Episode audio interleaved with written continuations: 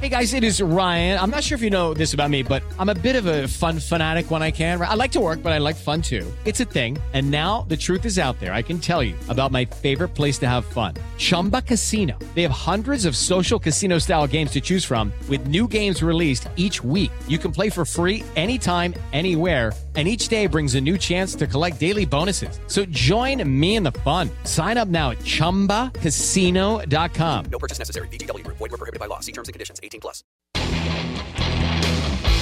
Ciudadanos informados, informando. Este es el podcast de Iñaki Manero, 88.9 Noticias. Información que sirve.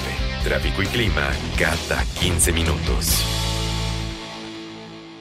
¿Hasta dónde llega el amor por los animales? Bueno, ¿qué enfrentan los albergues, las personas que tienen albergues, chicos, grandes, medianos, con presupuesto, sin presupuesto, pero muchos enfrentan los mismos problemas. Claro que también el dinero pues, puede ser una, es una cuestión, es un factor, pero ¿a qué se enfrentan las personas que deciden poner un albergue para ayudar a perritos, a gatitos, a animales de compañía desamparados, pues quién mejor, quién mejor alguien que lo tiene desde hace ya muchos años encargado de este rescate.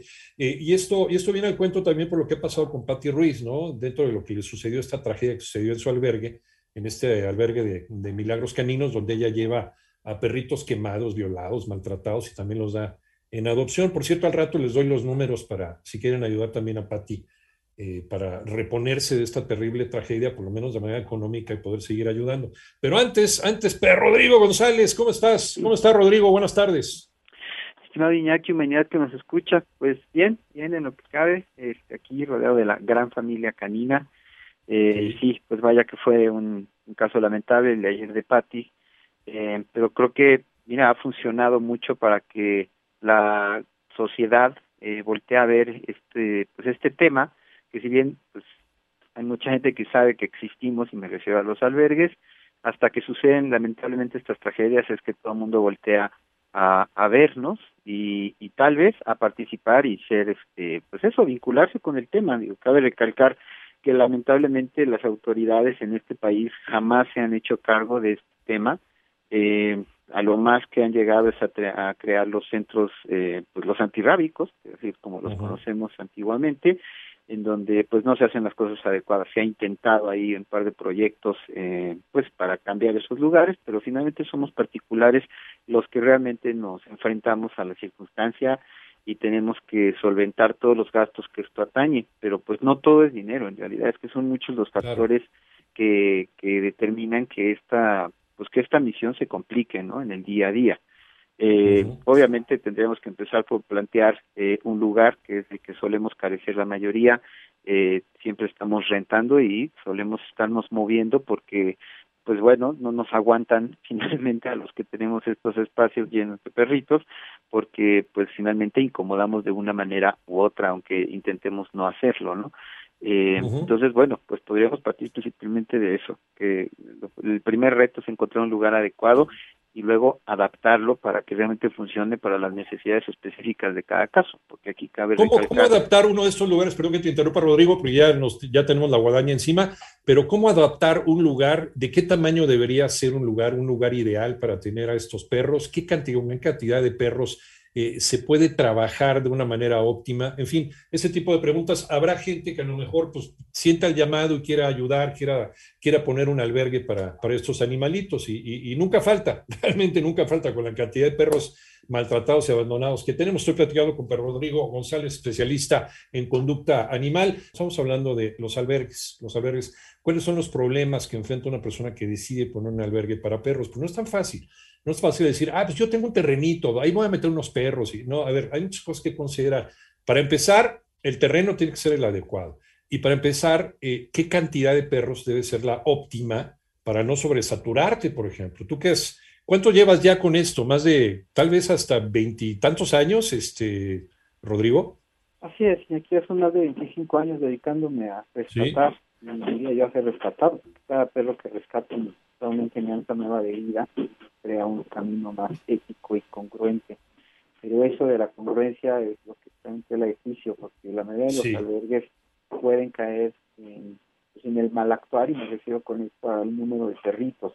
Definitivamente el problema nos rebasa pero hay que ser, eh, pues eso, ¿no? Conscientes de qué es lo que realmente puedes hacer, porque la mayoría de los albergues, por ejemplo, el de Pati tiene alrededor de más de 300 perros. Eh, Yo no veo viable eh, este, poderme hacer cargo como individuo solo este, pues, de más de 10. Sin embargo, el número límite son 30. Y absurdamente, eh, quienes se ven de repente un poco vinculados con este tema, es decir, quienes tienen el interés eh, de acercarse a esta temática, eh, creen que está bien ayudar a quienes tienen más de lo que realmente se puede tener. Y creo que es un tema que ya hablaremos en otra, en otra ocasión de esto, es importante porque la calidad de vida de los animales es lo que realmente le da sentido a la misión.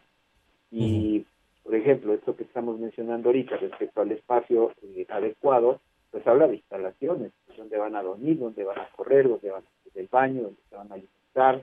Eh, el personal indudablemente es sumamente importante, no solo en número, sino en capacitación, empezando por la capacitación este, de uno mismo, porque tienes que saber bien qué es un perro y cómo tratarlo en sus circunstancias, ¿no?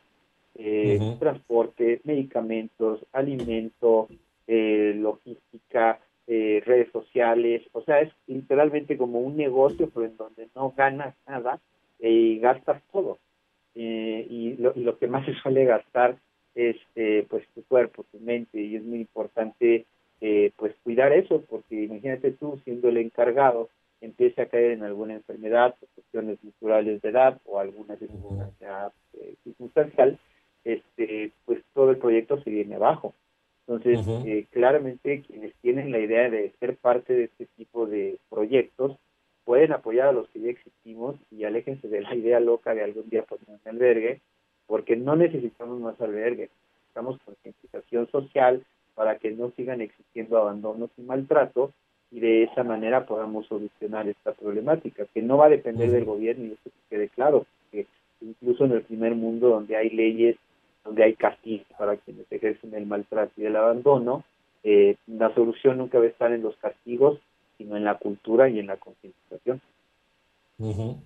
Sí, y ese, eh, por ejemplo, eh, si, si, viviéramos en países como Japón o como Holanda, ¿no? que ya han declarado que no existen ya perros callejeros y no hay perros abandonados en sus países, pues entonces no habría necesidad de tener este tipo de albergues, pero desgraciadamente nuestra realidad dice otra cosa, ¿no? Ojalá Ojalá y, no tuvieran ustedes que tener esta chamba que es hermosísima y es, es, es humana y habla del corazón que tienen, pero, pero si, todo, si, si, si esto, si no tuviéramos la educación, o más bien si tuviéramos la educación para poder eh, considerar estos animales como miembros de una familia, como seres vivos que merecen respeto, pues no haríamos las tarugadas que hacemos al dejar solito al perro, al, abandonarlo, al dejarlo a la buena de Dios, al permitir que, que se apare con todo el mundo, al no esterilizarlo ¿no? Y, luego, luego nos andamos quejando en redes sociales de que maltrataron a un perrito. A ver, nosotros como sociedad somos causantes de este problema, Rodrigo.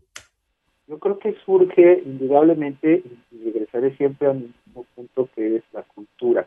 Es decir, eh, cómo se nos ha enseñado a mi generación, tu generación, eh, sobre lo que era tener un perro, que era un animal que tenías que tener fuera de casa, en el jardín o patio o sotehuela, no adentro. Eh, y ya en los casos más drásticos y que es demasiado común, azotea y amarrado de por vida.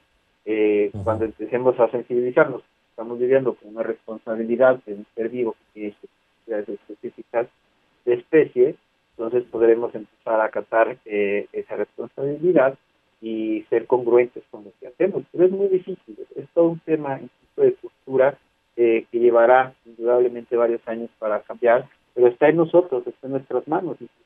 En que el hecho de que casos como el de ayer de Pati se hayan hecho virales ayuda para que volteemos a ver nos demos cuenta que la problemática no está, o la solución no está en que ayudemos en situaciones de emergencia, como la que de ayer, sino en que básicamente no tengamos un animalito eh, si no nos podemos hacer responsables, si no podemos con nuestra propia vida, ¿por qué hacernos cargo de alguien que va a depender de nosotros, que va a caer en el mismo caos personal que ya tenemos día a día?